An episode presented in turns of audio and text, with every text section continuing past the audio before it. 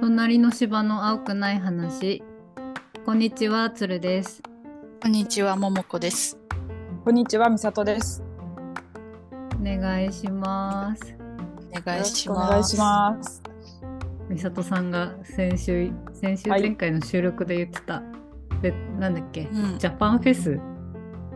ジャパンフジャパェンス、ジャパンフェスに行ったがと2いう月ことで。そうですうんね。うん2月25、26ってホーチミン市で開催されてましたね。うん。うーあん。、えーどのくらいの二規日やってんだ模？ 2日やってたよ。うーん。どのくらいの規模なのかなんか2万人ぐらい来るって書いてあったかな。1す日げえ1な万人ぐらい来る。 来るえって書ーいじゃてああった気がする。代々木公園ぐい。らいでかいのかなうん。まあ、結構大きいと思うよ。うんえなんかもう動画とか撮ればよかったな。確かに。え結構賑わってましたね。へえいろんな県とかうん。いろんな県が、まあ、その観光を PR したりとかあとうん日本学生機構が日本で勉強しませんかみたいなこう学生へを留学生をちょっと誘致してたりとかうん。あとまああとまあアニメ好きなベトナム人の方が集まってコスプレ大会みたいなのしたりとかうんうーんあと多分今日の夜盆踊り大会あるんじゃないかおー日本の文化。な。なんか日本のおみんな祭でり盆踊りよをね。うんうん。そうそねうそうそう。あとなんかまあ野球教えてバッティングセンターみ たいなブースがあったりと野か。球も日本の文化なってことで。うん。ええまあこっちだとサッカーだからね。野球全然みんなしないからね。あ、そうなんだ。うーうんうんーん。とかあとまあ日本食のブースがあって焼き鳥とか、あ焼き鳥じゃない。えっとたい焼きとかうんたこ焼きとか、うんうんうん。まああと牛牛すき家さんが牛丼売ってたりとか、いいそねん。な感じですか。カレーとかね。うんうんいいね。日本食うん。食べたくなってる日本人にはいいんじゃないの？うん。ああ、それもあるね。私もだから食べた。おーう懐かおし団の。子とカレーパンとおでんと団子とかあんだ、すごい。えあえったよ。いいね。うん。まあ、結構盛り上がってましたね。うん。うん。へー盆踊りショーみたいな不思議な気持ちになる。ねあへえ。よさこいとかやんないのかね。 まあでもなんか子供たちがステージみたいなのやってたよ。あ、そうなんだ。うん。へえ。 2019年だったかコロナ前のやつはねダパンプとか来たんだよね。そうなんだ。結構ちゃんと呼んでんだ。うん。国境を越えるんだへ。す ごい。国境を越えてたけど、まあ、今年はちょっとね誰も有名人来てないね。ああ、そうなんだ。うん。うん。へえ、そんな規模なんだ。そんな規模でしたよ。代々木のフェスに行きたいな。ーねやってんのかな、ベ今。トナムフェスみたいな。たまにやってるよね多分。やって、やそう、やってる気がする。うん。徐々に。うん。そっか。いいね。でもなんかう日本から来た人はあれだよなんかマスクしなくていいんですねみた いな感じでえ、もあうマスク外れたんだっけえベトナムもマスク解禁してるよおー、いいあ、な。はあ、 先進国。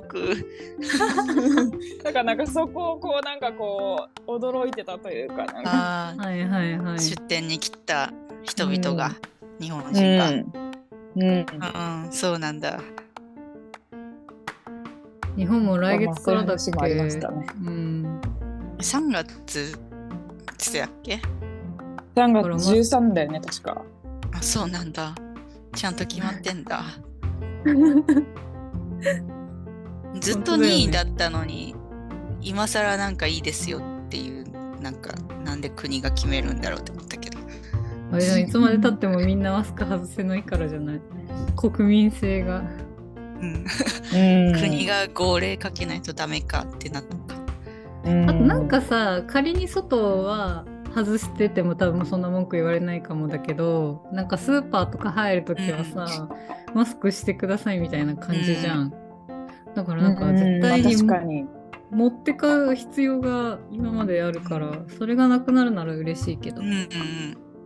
うんうんうんうんどこまでなんだろう、ね、花粉だから しばらくマスク外せなそうだけどね確かに春先まで花粉だからねマスクはしてたよねうそうそうんなんだよ悩ましいとこですわうんうんコロナじゃないい意味でね。 そうそううんそうだねうん、じゃあ今回もテーマに行きますかはい。はい。えーはいえっと第43回目は「ヴィーガンのその後」です。はい、はいなんなんかいつだろうね最初の方だよねラジオ始めてになんかうんヴィーガンとかうんうん話して、もう肉食べないわとかうんみんないろいろ言ったけど 今どんな感じなのかとか、あと純粋にうん。なんか日々の食生活みんなどうしてるのか私は気になるなぁとう思って。ん。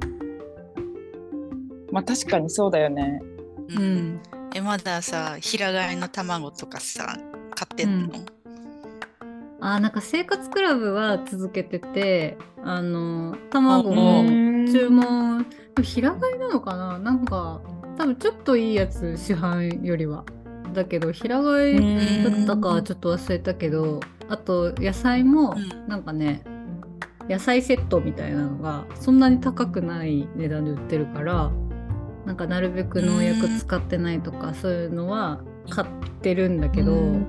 なんかそこの肉買おうとするとめっちゃ高いからちょっと肉はね スーパーで買ってる 買う時はああへー肉肉はちゃんと食べてる感 じそうで肉はあのねそうビーガンだったら食べない方がいいなと思ってたんだけどあのマジでう女子,、女子の栄養的にあの肉食べないのがやばいっていう、なんだろう本とかいろいろ見て食べようって思った、なんかね血流が全部解決するみたいな本を読んだの、うんに肉を食べれば、うんまあ肉っていう大タイトルじゃないんだけどでその血流を改善するためにやっぱなんかその薬膳とか漢方でさ体質とかあるじゃんなんか血が足りてないとか、なんか気がま、うなんかいろいろあるんだけべど結局とか気胸とか気体とか、なんかそういうので、うんまず第一にみんながしなきゃいけないことがまず血を作ることだみたいな書いてあってでなんか血液ドロドロをサラサラにするみたいな言葉よく聞くけど、そもそもドロドロの人ってよっぽどメタボの人だから、なんかドロドロうんってことはなくて、でサラサラって血がある状態の話をしてるからそもそもみんな血ないよみたいな本だったの。あそううんでそうなんだそう、うんだからドロドロもサラサラも関係なくてとりあえず血作ろうみたいなうでん血回してこうみたいな本だったんだけどその中で、へーやっぱなんか植物性のなんか鉄分とかあのほうれん草とうかん簡単に言うと、よりも鶏肉、うんうんうんなんか肉の中でも鶏肉が一番何効率がよく鉄分とかを吸収できるしタンパク質ってやっぱ血とかうん体を作るじゃん、栄養素でさうん。なんか家庭科とかでやったじゃんからうなんんか外しちゃいけないなと思って鶏肉をよく食べるようになった、鶏肉ねうん安いしうんうんうんうん確かに確かに鶏肉は手に取りやすい気がすそる、うなんか最近その、うんなんかオンラインのパーソナルトレーニングみたいなのやってんだけど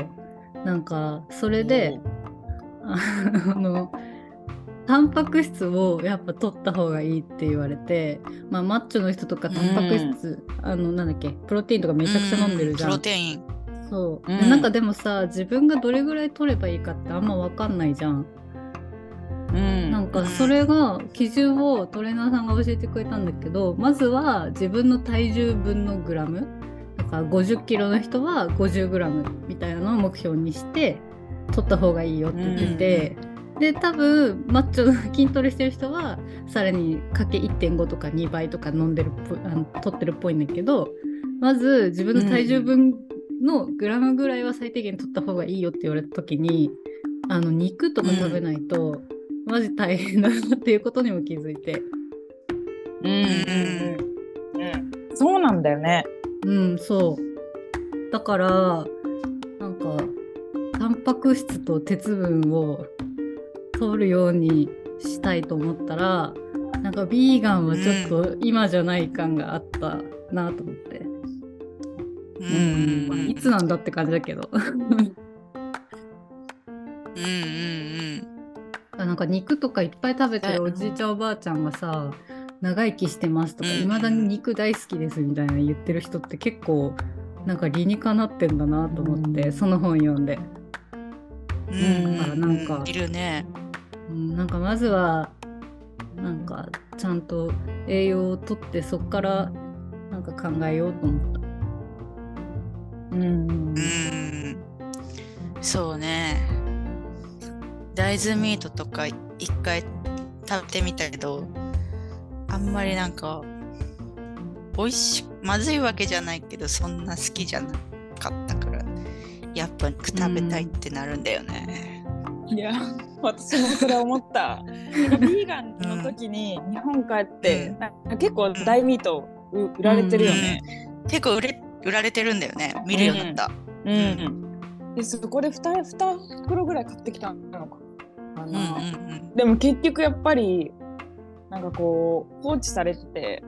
うん うんそうそうそこうれそうはそもう人間の本能なんだなと思って あんまり食べたいと思ってなんかうわうんあなんていうのか頭では分かってるけどうそうそうそう腹はやっぱり拒否してんだなみたいなのを肉なんか食もうべ思ったていっしてまいました。なそるうそう豆腐んは豆腐で食べた方が美味しく食べれるよね、同じ大豆なら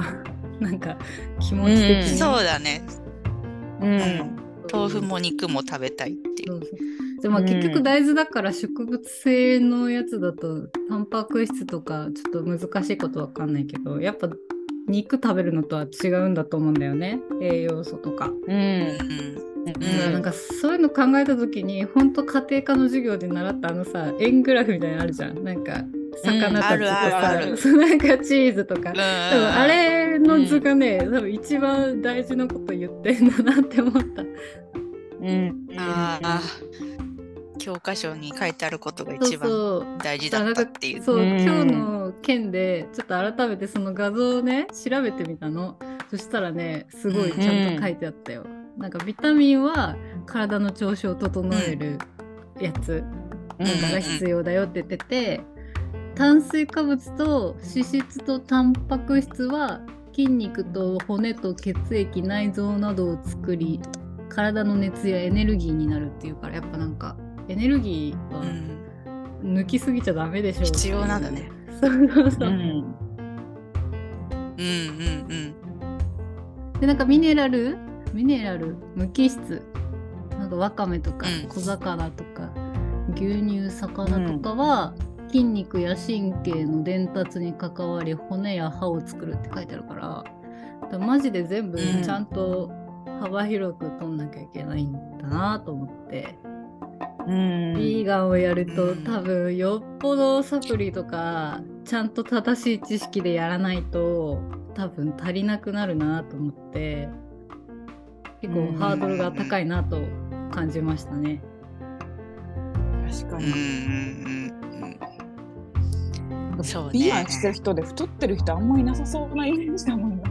うん。太れないよね。うんうん。まあ脂質がないからなんだろうね。うん。まあダイエットには良さそうな気もするけど。うん。うんでもエネルギーをさ、うん燃やしやすくするっていうのがやっぱタンパク質とかが必要らしくってあああだから脂質を取りすぎるとやっぱもちろん太るんだけどなんかタンパク質が減りすぎても、その体のなんか脂肪とか燃やす力がないから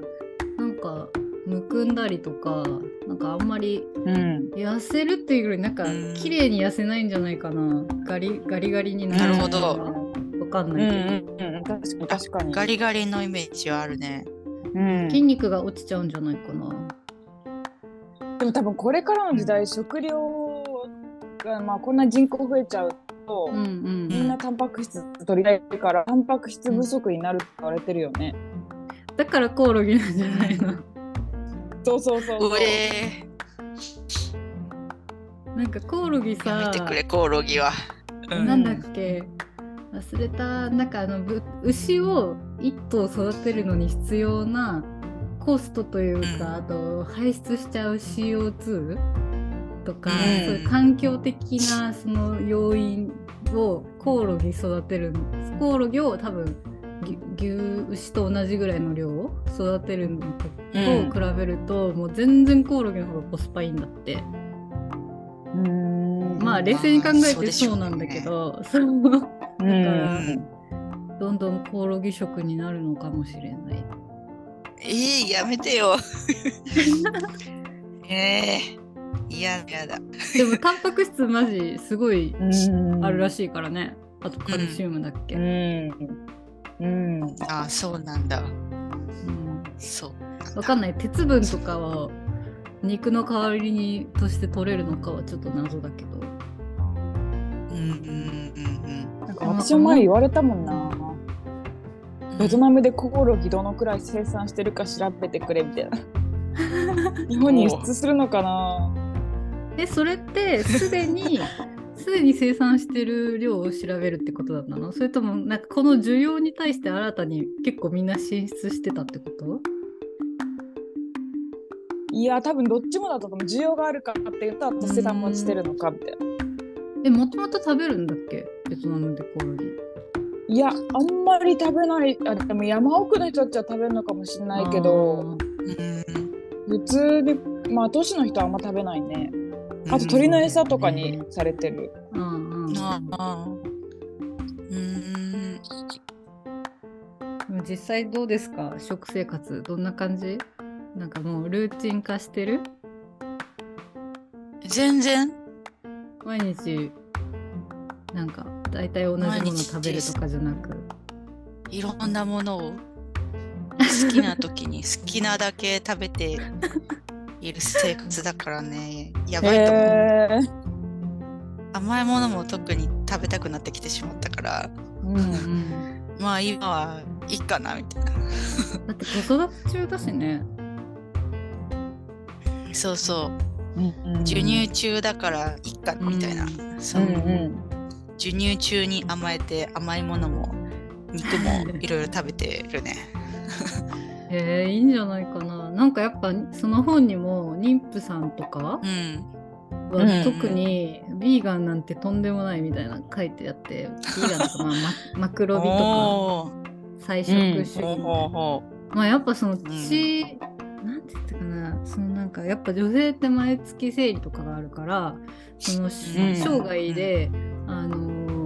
出す血の量がほんと50リットルあ50キロ50キロって言ったかななんかすごい量まあとにかく想像はつくじゃんすごい量出してるじゃん。だからう、んうんでプラス出産なんてしたらもっと血がなくなるからその血を作る元になるそういう鶏肉とか鉄分みたいなのを 取らないっていうのは本当にやばいって書いてあってまあそうだろうなって思ってうんそううんうんうん食べた方がいいんだと思う。うんうんうんうんそうだね。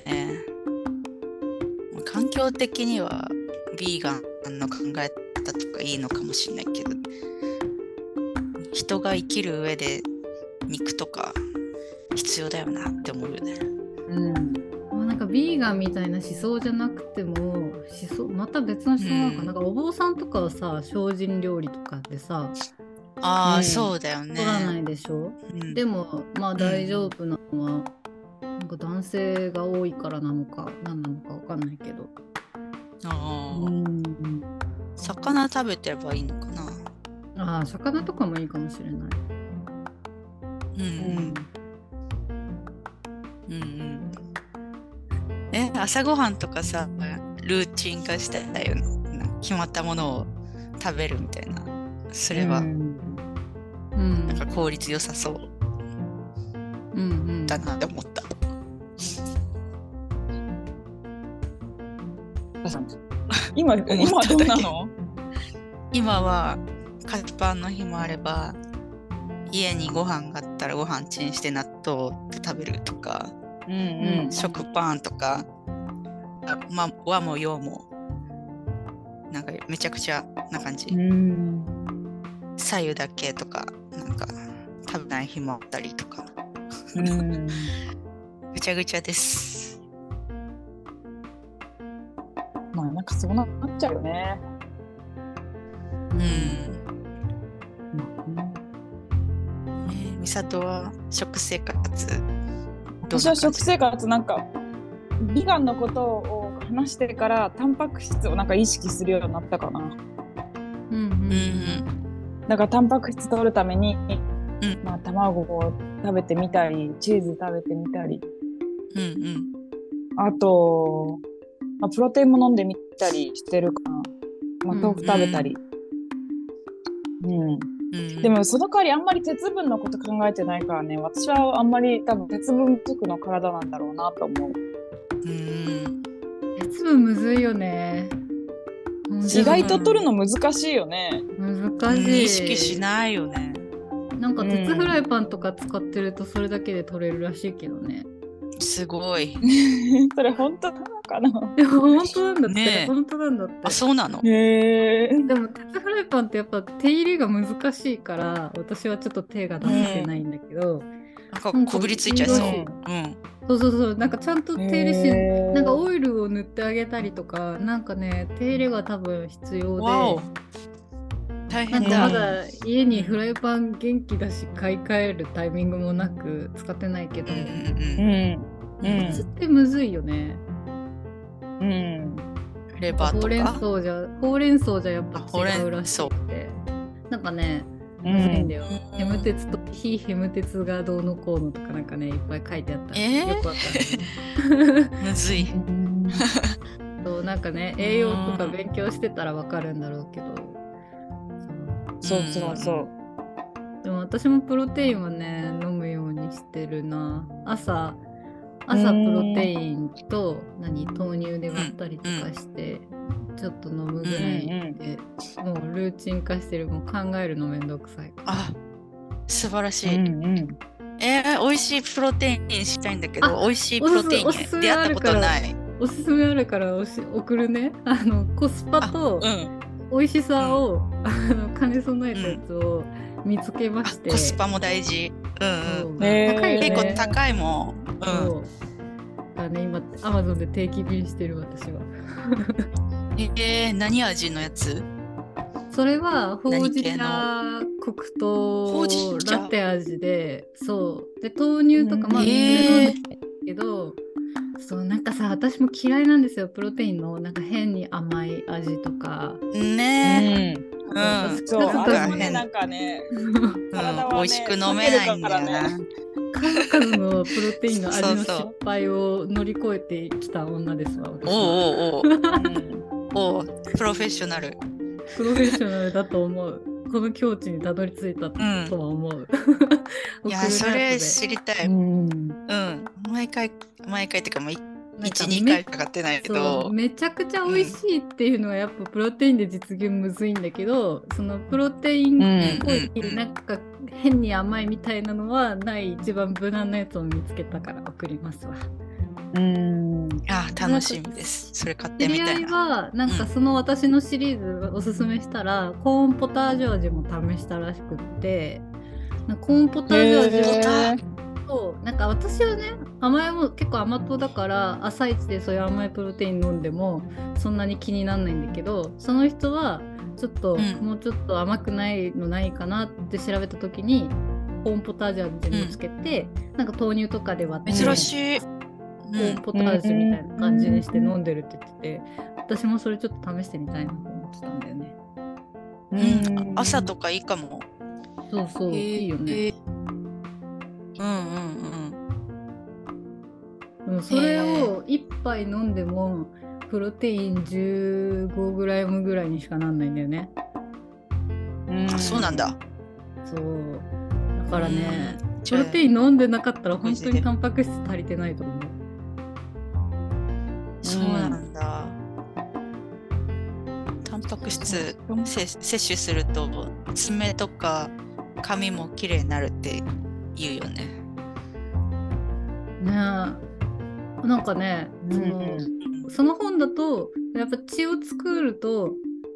なんか胃が弱いのが治るみたいな書いてあって、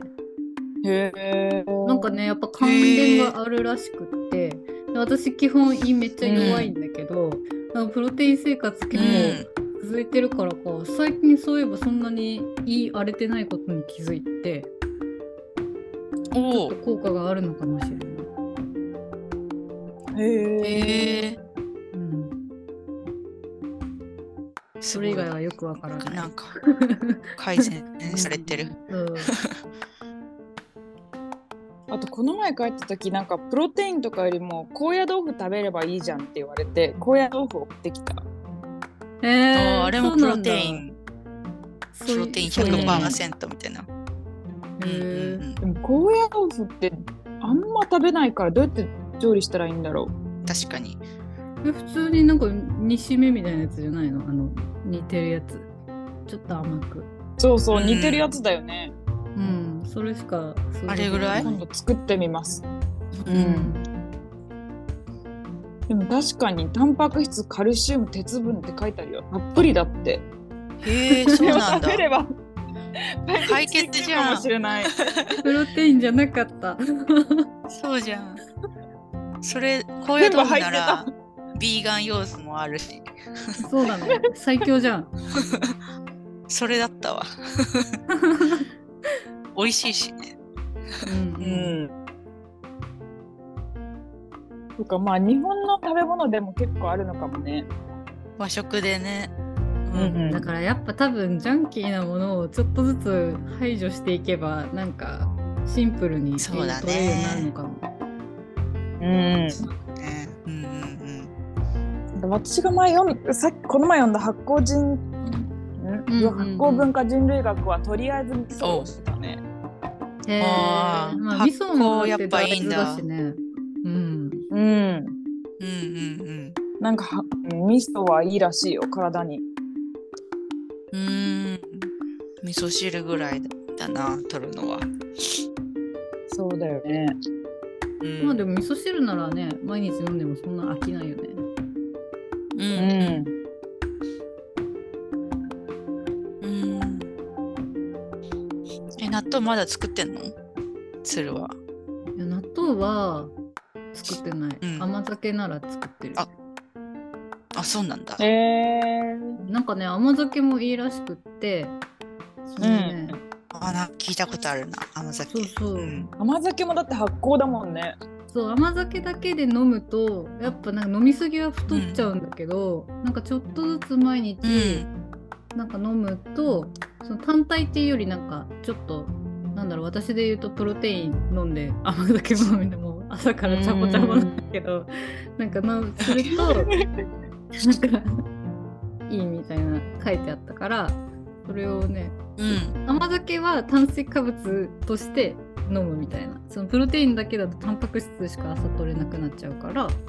なんかうん。なんか甘酒の、本当に米麹と米だけで発酵させてるから甘いんだけど砂糖使ってないやつがいいみたいなへだから、甘くなるんだうんそうめっちゃ甘くなるからそれを発酵メーカーで作ったりもするけどやっぱね納豆はね、パンの方が美味しいんだよね。そうなんだうん。なんかね、やっうんぱまあ美味しい難しいのかな。うん、だから市販の納豆買うようになっちゃった。うん結構時間かくからね。な大豆を。そうだねね。え時間一もかかっ回やろうとしたけどんめちゃくちゃ大変そうだよねうん、そうね。何十時間もかかるもんねうん。どうだったっけもうなんか結構前にやったからあんま覚えてないけど、確かにずっと茹でてなんか。頑張った記憶があるけど、頑張った割に市販の方が美味しいから 市販に、うん、 うんあと麹菌とかね。それこそ。えあー米麹とかそういうこと塩麹とかうん。そうそうそう。塩麹を使った料理とかもうんうんうんなんかお肉柔らかくなりますとかねあるよねそうそうそううんうんうん麹使ったことない私もないけ どうんお腹空いてきちゃったまああれだねなんまかあねビーガンのそのそう後だはねビーガンはあんまやってないっていう うんでもあれマジあでいのいと回が思あうんっだけどたからね、うんそうそうそうそうううんあの回があったから結構食に興味を持つようになったかもしれないなおうんうーんいいですねう んうん片目にはあるあるなんかビーガンの思想がそうそうそうそうそうでどっちを選ぼうかなって時にちょっとビーガンと考えたりするけど、うん実際食べるものはあんま伴ってないみたいなうんうん感じでございますね。うんうん、でもやっぱなんかなるべく海外の肉は買わないようにしようとしたりとかなんかぶっちゃけ日本の肉はそんなにいいもんじゃないと思ってるんだけどもはやなんかうんねえわか遺んない伝よね子組み換え飼料とかさなんかなんだろうわかんないけど、農薬とかさ、うんなんかいろいろあるかうら、んなんだけどなんかあったよね、うんうんその鳥みたいな話だったよね海外産のを運ぶ環境問題であんまり遠くのものを食べるのはどうかうみたいな、んなんだっけあポストハーベストでななんんだかっけ、マララさんじゃなくてうんフットプリントみたいなね。ああそうそうそう違そううそなうあそれでもそんな感じだった気がするなんかそそうういいううそのんな感じだよね。そうそんな観点で言うとまあとりあえず日本の食べとくかみたいなのになるように、うんうんううんん。なんかそういうの勉強勉強っていうか知ったからかなって思った。うんうんうん。大事だそうね。それは大事だと思うんうん。できるとこからですね。うそれが日本の産業を支えることになるからねんそうなんだね。やっぱ消費者がいないとどんどん産業が廃れていくだけだからうんうーん、でも安い悩むよ肉がねどんど。そうんメキシコ産の肉とかさ、スペイン産の肉とかさ、今まで知らん国、あの、あんま食べたことない肉が結構輸入されてて、スーパー並んでるからさ、うんですごいわか安くてコスパいいから、うん一旦手に取るよね。るそうわかるなんかでもたまにね国産でめっちゃ安い何特売なのかわかんないけど、うんやってる時に日うん本生きていけるのかうんみたいな気持ちになって、その農家さん酪農の人とかが、それも心配になって、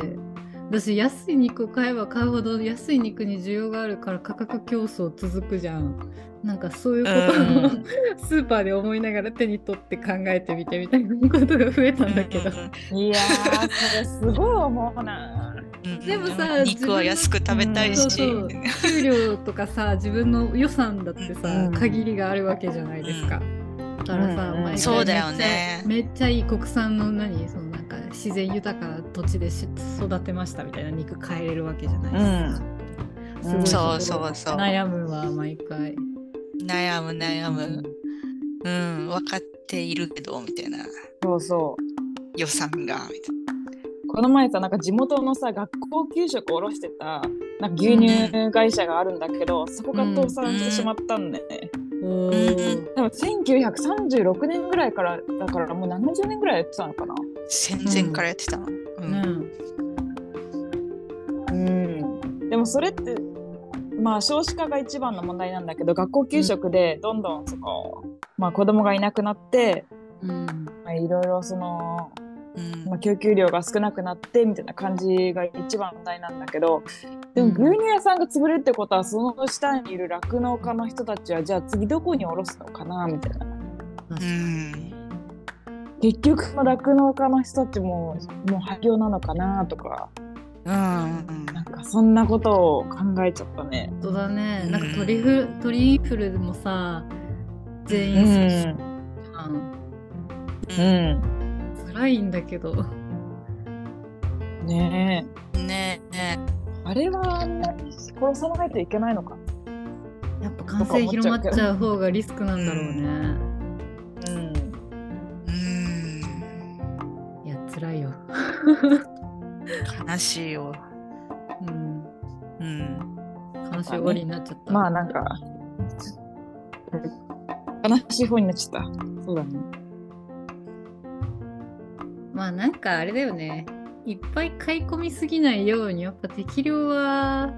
買う必要があるからそういうので調整するしかないのかなって思うけど、うん前ほどなんか買い込むみたいなことはしなくなったかも。うん。うん。うん。まあね